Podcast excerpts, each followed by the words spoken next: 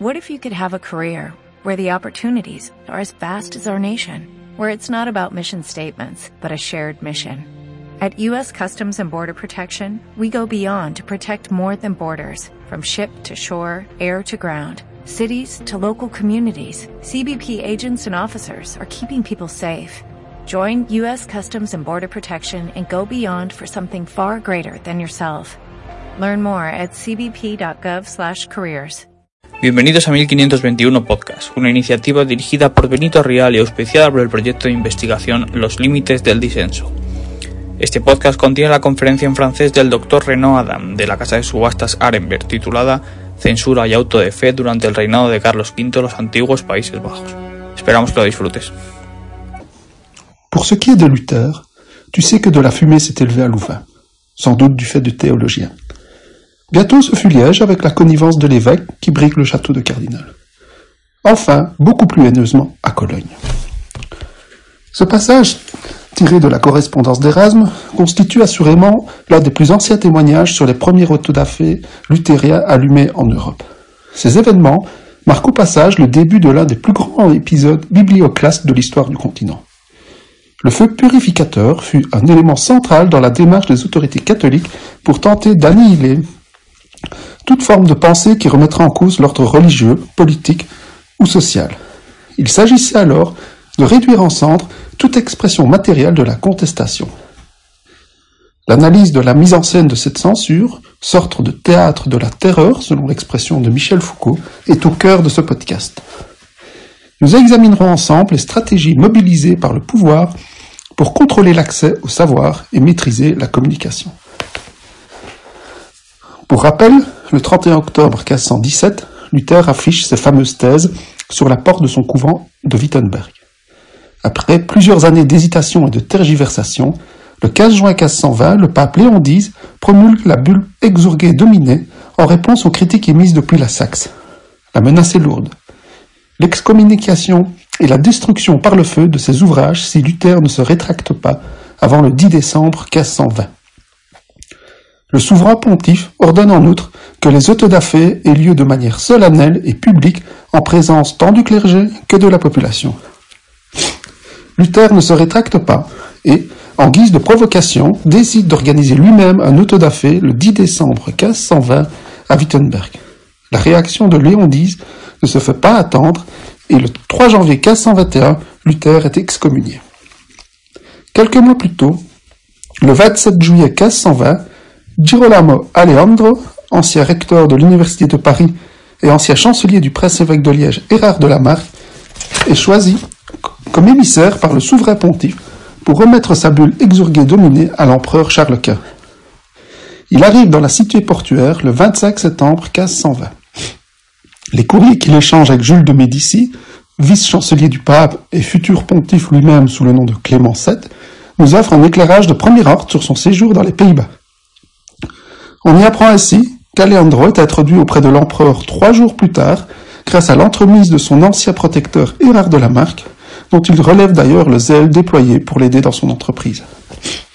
Charles Quint charge alors le prélat liégeois, son chancelier Mercurio Gattinara, et l'évêque de Touy, Luis Marliano, de rédiger séance tenante ce qui deviendra sa toute première ordonnance répressive en matière d'hérésie.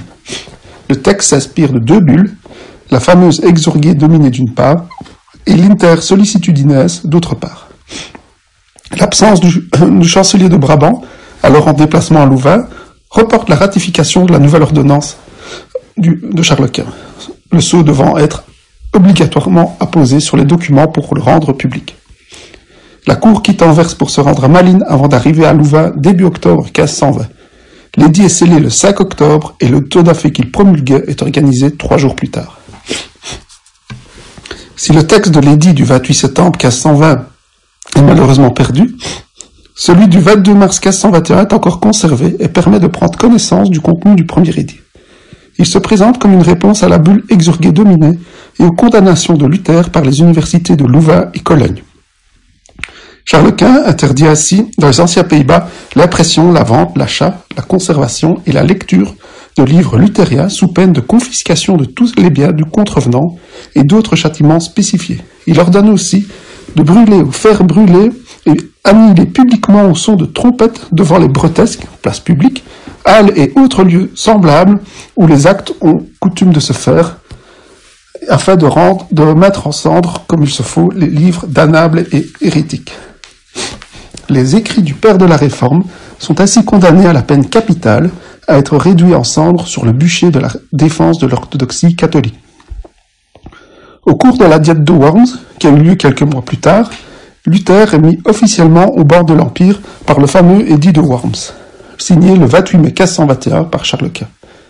Le document prévoit l'interdiction non seulement des écrits luthériens, mais aussi des ouvrages critiques envers l'Église romaine, le pape, les ecclésiastiques et l'université de Louvain. À l'obligation de rendre public tout auto fait vient désormais s'ajouter la contrainte applicable à l'ensemble des possessions de Charles Quint de faire lecture mot à mot de l'édit à la population préalablement rassemblée. Quiconque enfreindrait cet édit est déclaré coupable de crimes de lèse-majesté divine et humaine, comme tel, mis hors la loi et puni conformément au droit civil par la confiscation des biens et la mise au banc de l'Empire. Le texte ne précise étonnamment pas si la peine de mort devait être appliquée, mais les crimes de lèse-majesté étaient alors généralement punis de mort. De retour aux Pays-Bas dans la suite de Charles Quint, le nonce apostolique s'empresse de faire imprimer le texte.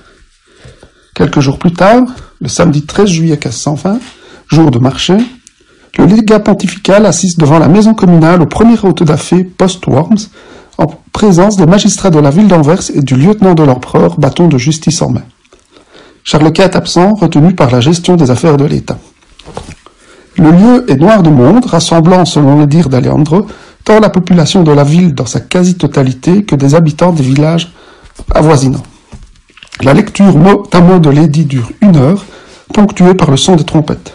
Ensuite seulement le bûcher est allumé. Ils brûleront plus de 400 livres de Luther, dont 300 saisis dans des boutiques de la ville, les autres ouvrages ayant été donnés de manière spontanée. Alejandro part ensuite pour Gand, dans l'optique de rejoindre l'empereur qui assistait alors à la réunion des États généraux. Un autodafé y organisé le 26 août sur la Grande Place, en présence de Charles Quint et de sa cour, ainsi que, selon Alejandro, de pas moins de 50 000 personnes du comté de Flandre et du duché de Brabant.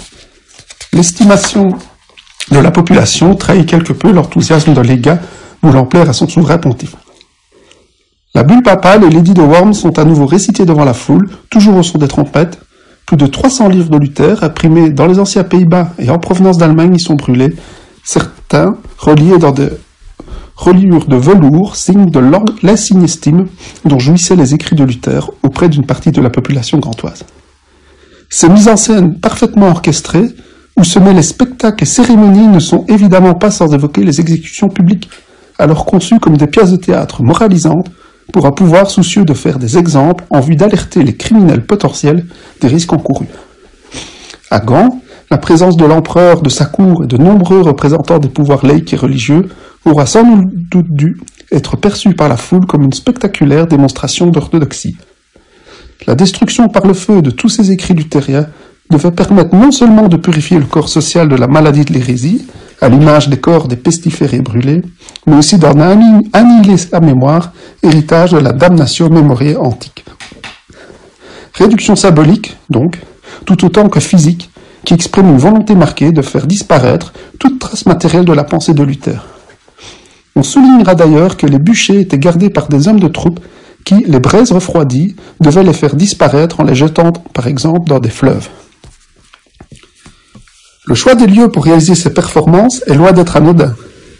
L'édit du 22 mars 1521 est très clair sur ce point, spécifiant les places publiques mentionnées plus haut.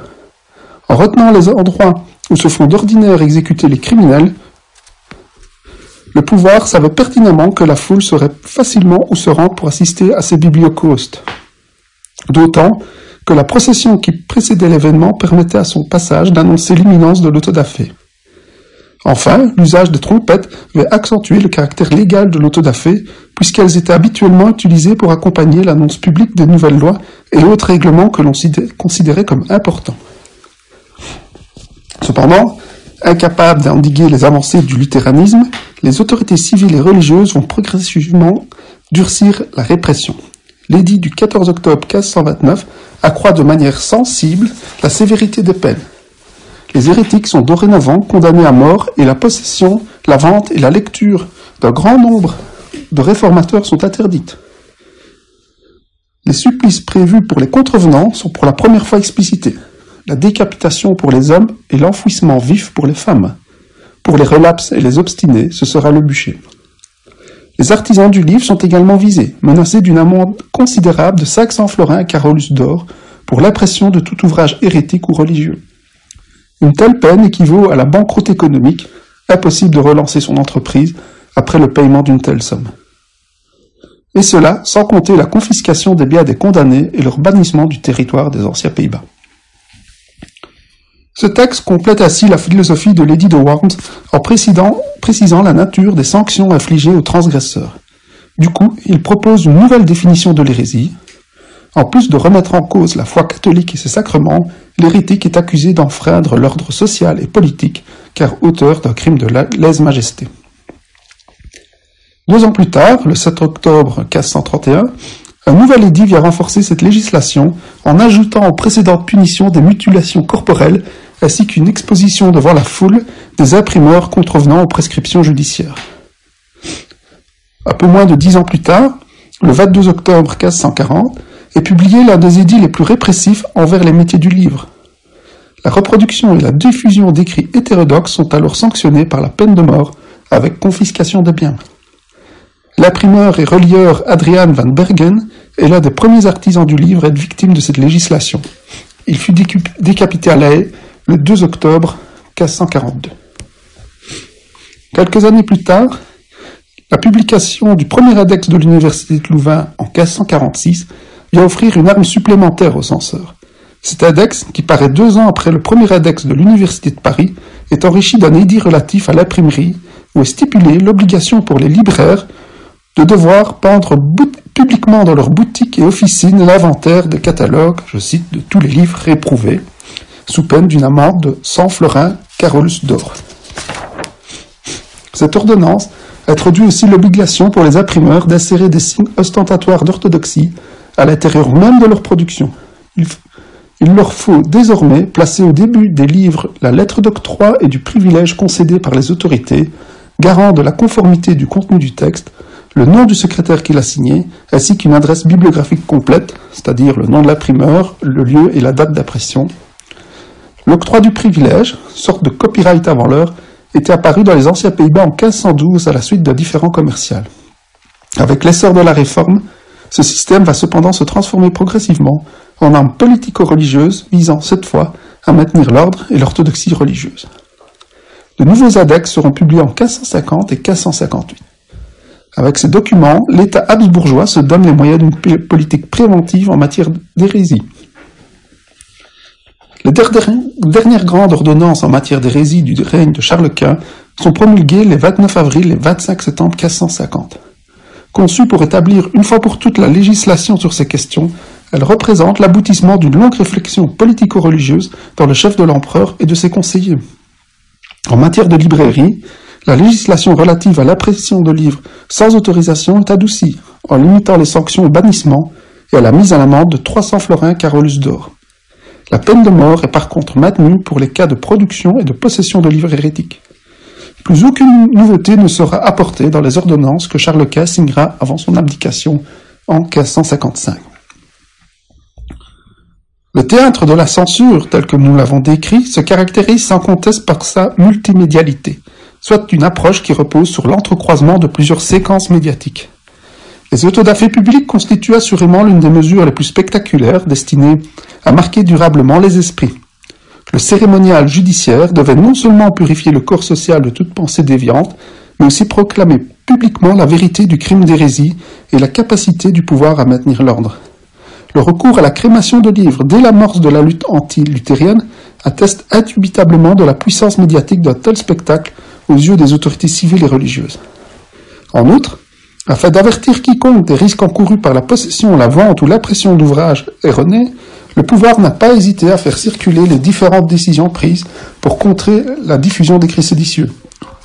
Des crieurs publics parcoururent alors les places pour communiquer oralement à la population les différentes législations destinées à combattre l'hérésie. Les imprimeurs furent également commissionnés pour assurer une diffusion maximale au placard et autres édits émis par Charles Quint. Autre mesure publicitaire de l'arsenal législatif, l'obligation faite aux libraires, à partir de 1546, d'afficher dans leurs boutiques les index de livres prohibés.